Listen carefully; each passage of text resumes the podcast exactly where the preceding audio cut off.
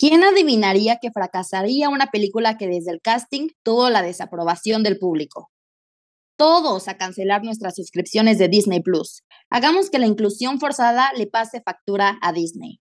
La sirenita es blanca con cabello rojo. No hay más.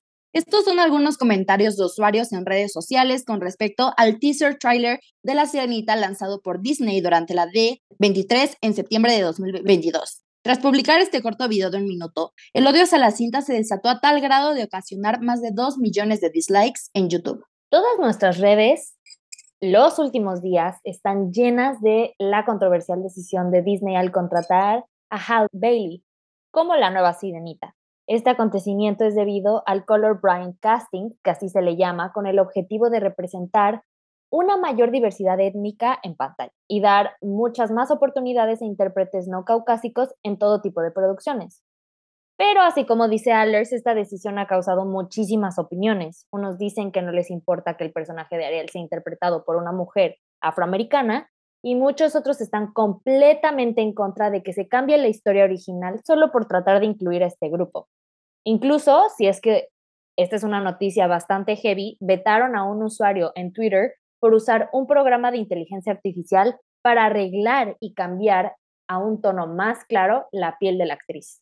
Sobre esto, Halle Bailey, protagonista de la cinta, menciona en una entrevista que se siente muy halagada por ser quien reinvente a Ariel y claro que provocó ciertas reacciones en la audiencia. Por ejemplo, cuando salió el tráiler, mamás alrededor del mundo grabaron a sus hijos reaccionando a la nueva sirenita.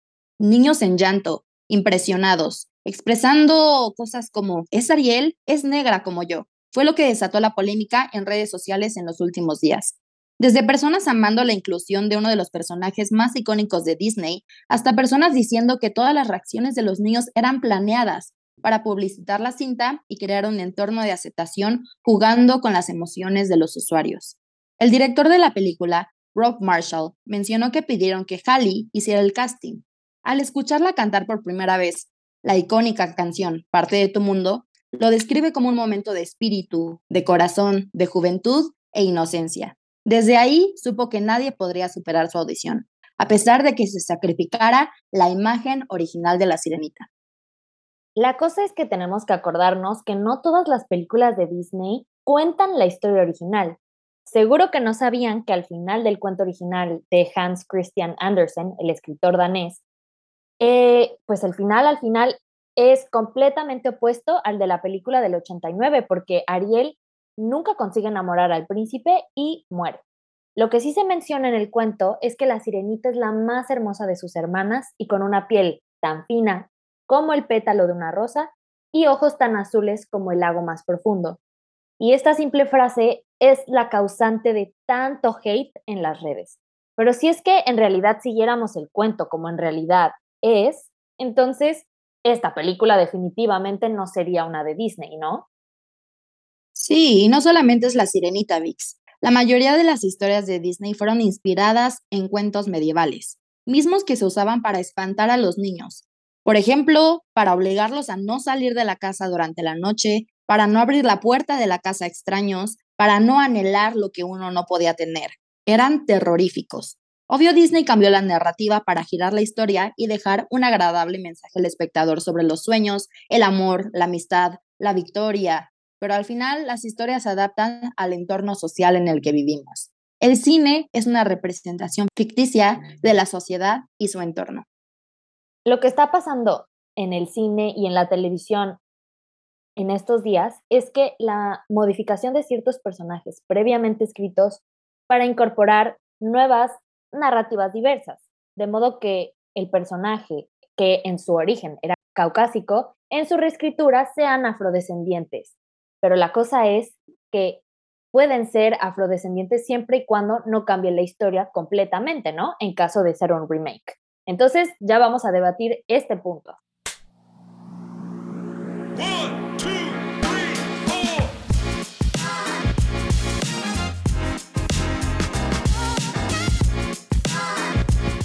Bueno, pues estamos aquí con Carmen María Sevilla y Felipe Serrano que nos van a contar un poco sobre lo que piensan, ¿no? De lo que, de lo que es este gran cambio en uno de los grandes clásicos de Hollywood Eh, bueno, eh, primero que nada, gracias por la invitación, Alessandra y Vicky. Verdad que siempre me ha gustado un montón eh, su podcast y la verdad que me siento muy afortunada de que me hayan elegido. Y a ver, mi perspectiva ante este tema es un poco, o sea, tengo como los dos lados, porque por una parte, es verdad que se está incluyendo castings mucho más diversos en el mundo del cine, en las series, eh, pero por otra parte también existe esta, eh, bueno, este término que últimamente, justo cuando me contaron un poco lo que iba a ser el podcast, eh, me salió este término que es como la diversidad forzada. Y es un poco lo que también se comentó que pasó en Eternals, con este casting que era también como muchas razas y que se sentía que no era orgánico, la introducción de cada personaje.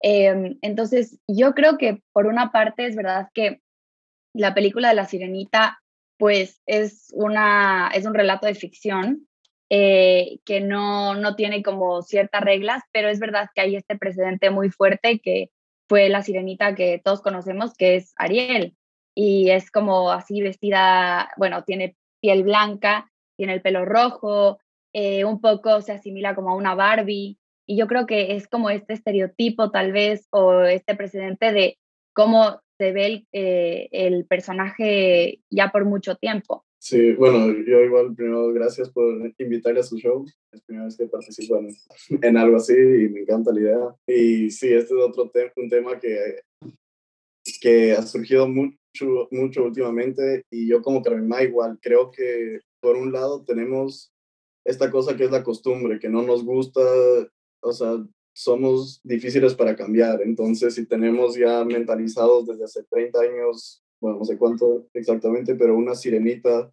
que es el clásico Ariel de pelo rojo, que nos cambien eso siempre nos va a desconcertar un poco.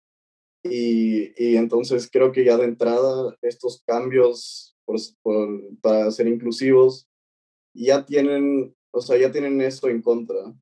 Pero a mí lo que no me gusta, o sea, el otro lado, yo algo que sí siento rencor respecto al tema es que, como dice Karema, que no sea orgánico, que sea una inclusión forzada y que entorpezca la historia. Que, bueno, es cierto que Ariel es un personaje completamente ficticio, pero la historia de la sirenita es basada en, me parece que es un cuento, cuento folclórico de Escandinavia. Por historia no tiene mucha lógica que sea una persona de, eh, afroamericana. es, o, sea, creo que ya son esos pequeños detalles que empiezan a ofender a los fans porque sí entorpecen en cierto, de cierta manera la historia.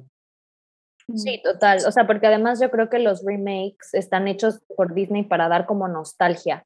Entonces, al final, el hecho de que un personaje no sea el mismo como al de la película original no te da nada de nostalgia. Entonces, o sea, yo creo que eso es como que la controversia que hay entre mucha gente que es que no se sientan identificados con la cosa que habían visto de niños. Eh, bueno, cuando se mencionó que Halle Bailey iba a ser la actriz que iba a interpretar a la sirenita, la verdad que primero a mí lo que más me molestó fue que, bueno, si es que ya quieren hacer esta, yo qué sé, eh, diversidad un poco forzada o lo que sea, y como dijiste, Vicky, no por el sentido de que sea como racismo, sino que rompe un poco con los esquemas y como que no genera tanta conexión con lo que tú veías cuando eras pequeño, Mm. porque, por ejemplo, hubo este caso de que salió La Cenicienta, que es de 1997, que fue como un éxito, porque, y tenía un casting súper diverso, o sea, tenía eh, personas afroamericanas, eh, personas asiáticas, también personas blancas, y que fue como la primera película que rompió los esquemas.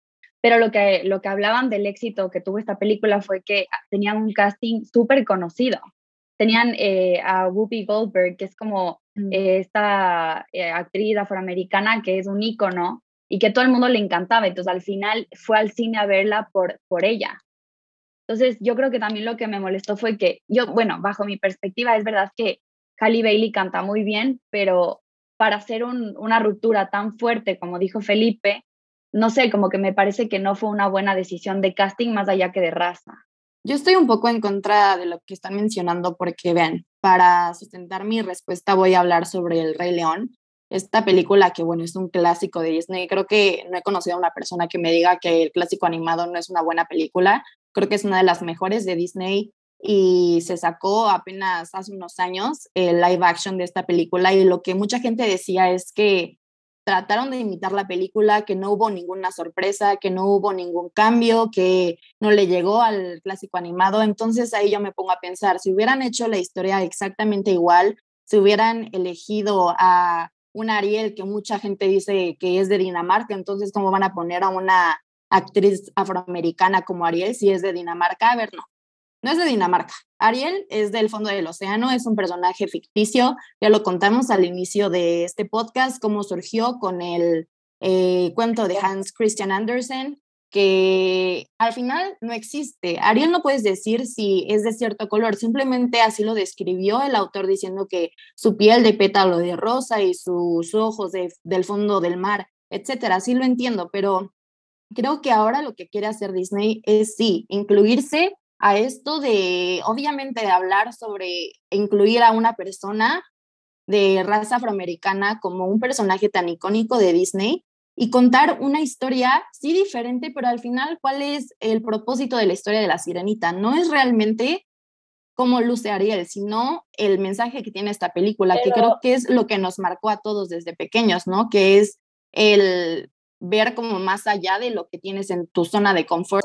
yo no hablo de raza, yo hablo de la persona. O sea, como que, como que ella ni siquiera es actriz, para empezar. O sea, a lo que iba un poco mi argumento es que, o sea, primero, bueno, yo estoy en desacuerdo contigo, Alessandra, porque yo creo que la sirenita, o sea, por más de que se vene un, sea un comentario un poco superficial, pero es verdad que, o sea, es como para mí es icónica también por su pelo rojo. Sí, yo, Ale, lo que estoy de acuerdo contigo es que al ser personajes ficticios no tienen una estructura. Por ejemplo, esa es una perspectiva que se me abrió, justo, yo soy fan de James Bond y el, y el momento que vi Agente 007 y era una mujer afroamericana en la película, al principio dije que qué están haciendo, pero después fue como, a ver, es una nominación de un agente, o sea, puede ser perfectamente ella, y por eso me, me parece que lo hicieron bien.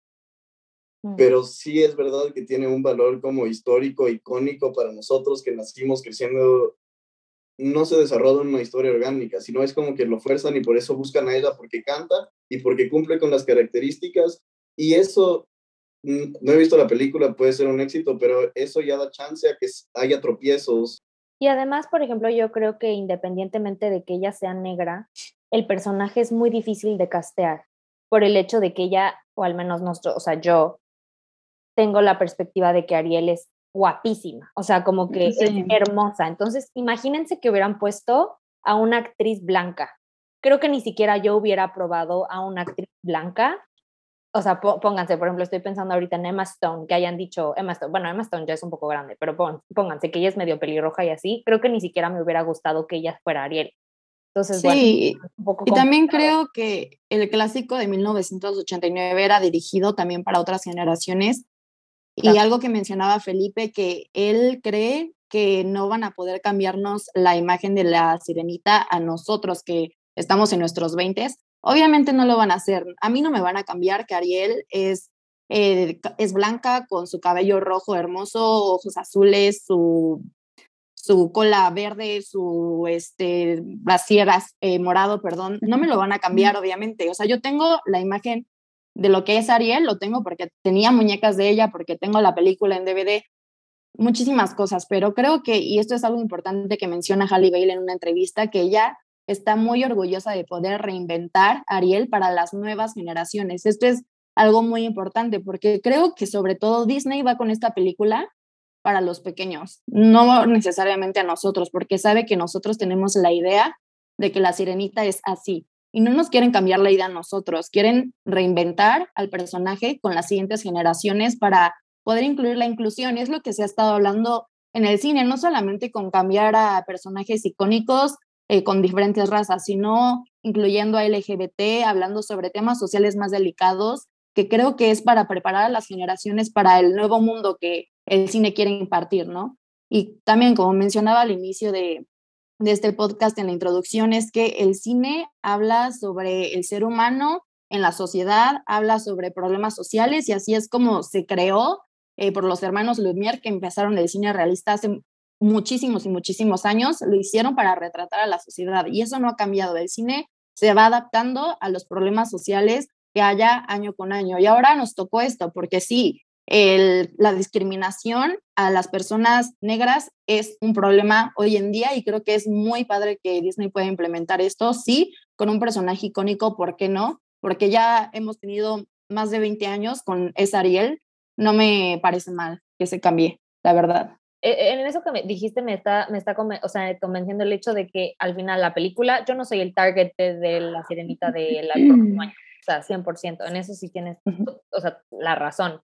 Y, y sí, o sea, todos los videos que hemos visto de niñas pequeñas eh, como que reaccionando al trailer de la película están emocionadísimas, entonces, o sea, creo que, o sea, por esa parte creo que está bien porque ellas no tienen esa preconcepción de que Ariel se ve o es de cierta forma. En eso, en eso sí tienen razón. Y en eso, mm. la verdad que a mí eh, me estás convenciendo al final. A ver, a nosotros nos ha creado hasta ahora una narrativa y, una, y unas ideas y valores y mensajes con los que nos criamos. El mundo ha cambiado mucho y las nuevas generaciones se tienen que criar completamente diferente y eso entiendo que es a lo que le están apuntando con estos cambios. Igual que Feli, a ver, yo estoy de acuerdo en el, el argumento muy bueno que diste Alessandra, de que es verdad, o sea, nosotros no somos el target de esta película. Eh, el problema para mí nace en, la, en esta como falta de creatividad. Yo qué sé, no, no, no tiene que ser específicamente afroamericana, puede ser con un asiático o puede ser, eh, o sea, la raza en sí no es el problema, pero también es como la falta de, de, o sea, como empieza a haber problemas con el contenido de la historia en sí, por tratar de hacer como que la gente vea que hay la inclusión de ciertos grupos minoritarios. Entonces es como un poco, o sea, justo estaba leyendo porque me leí un blog eh, de una persona que hablaba de que, ah, o sea, estaba totalmente a favor de estas nuevas inclusiones, pero también quería como tratar en, eh, bueno, en específico el tema de Eternals, que habla que la película en sí, la idea de la película es muy buena y que tiene un casting muy bueno, o sea, está Angelina Jolie, Harvey Styles, eh, Salma Hayek, o sea, es totalmente, tiene todo para ser como, o sea, es del MCU, uni, o sea, eh, tiene todo para ser como una buena peli, pero que el verdadero problema fue que la historia en sí no se sostiene como una buena historia, porque las personas lo que, o sea, en lo que se enfocaron fue no tanto en la historia como que sea buena, sino que en que haya la persona asiática, en que haya el afroamericano, en que haya de diferentes razas, en que haya, o sea, que haya todo, realmente la inclusión es orgánica y pues si se da así, yo creo que va a ser totalmente aceptada y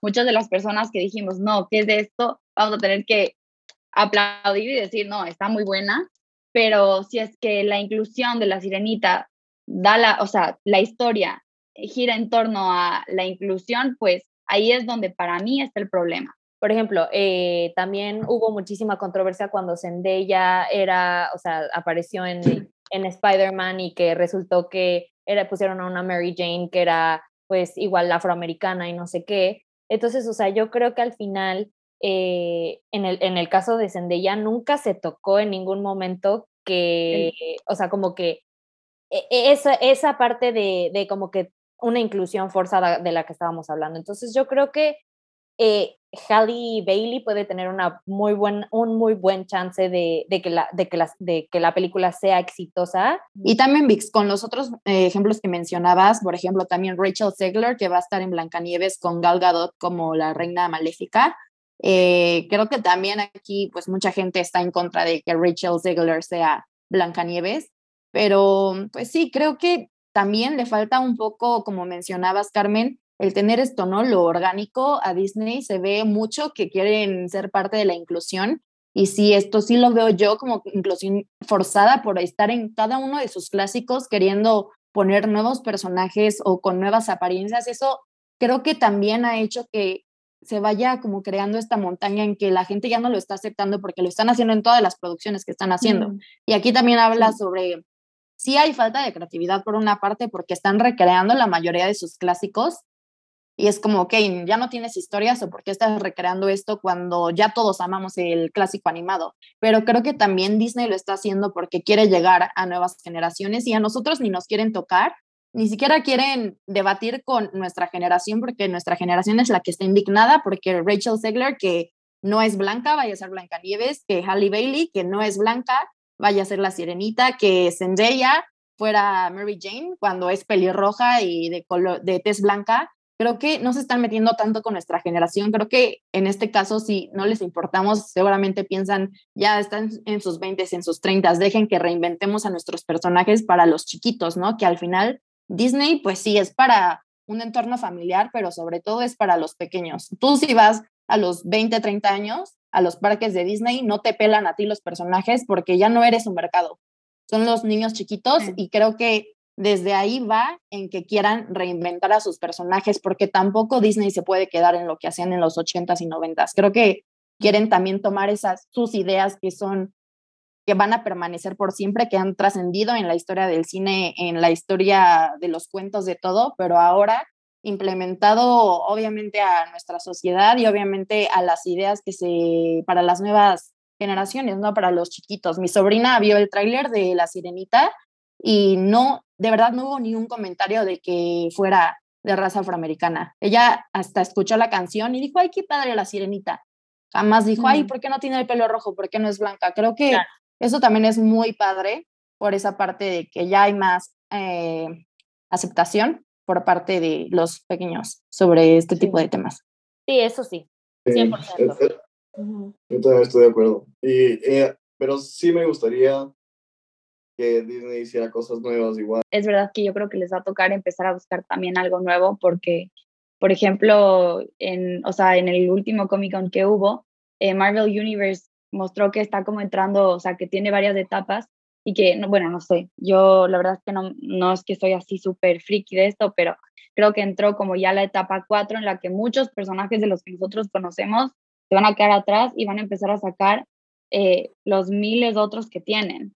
Y creo que eso es es súper importante también. Yo creo que todos los comentarios son válidos y veamos lo que anuncia Disney próximamente porque se estrenó apenas el teaser trailer en la D23, pero eh, se ha dicho en redes sociales, se ha esparcido el rumor de que probablemente Disney no va a estrenar la película en cines, sino que lo va a hacer solo a través de Disney Plus por las malas críticas que ha tenido sobre el teaser trailer. De hecho, en YouTube tiene más de 2 millones de dislikes de gente diciendo que no está de acuerdo con esto. Entonces, se dice que probablemente a inicios del siguiente año o finales de este se va a estrenar el tráiler y ahí van a decir si se estrena solo por Disney Plus o en sala de cines. Entonces, esperemos, pues sí, a ver el veredicto de, de la productora y esperemos ya la película en mayo de 2023, la eh, reinvención de la sirenita.